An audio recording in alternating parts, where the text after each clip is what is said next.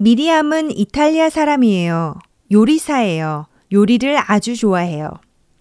루이사는 프랑스 사람이에요. 대학생이에요. 한국어를 배워요. 그리고 한국 음식을 좋아해요. 야닉은 독일 사람이에요. 은행원이에요. 쇼핑을 좋아해요. 그래서 인터넷 쇼핑을 많이 해요. 야닉 여자친구는 가비예요. 가비는 오스트리아 사람이에요. 가비는 쇼핑을 안 좋아해요. 책을 좋아해요. 그래서 책을 많이 읽어요.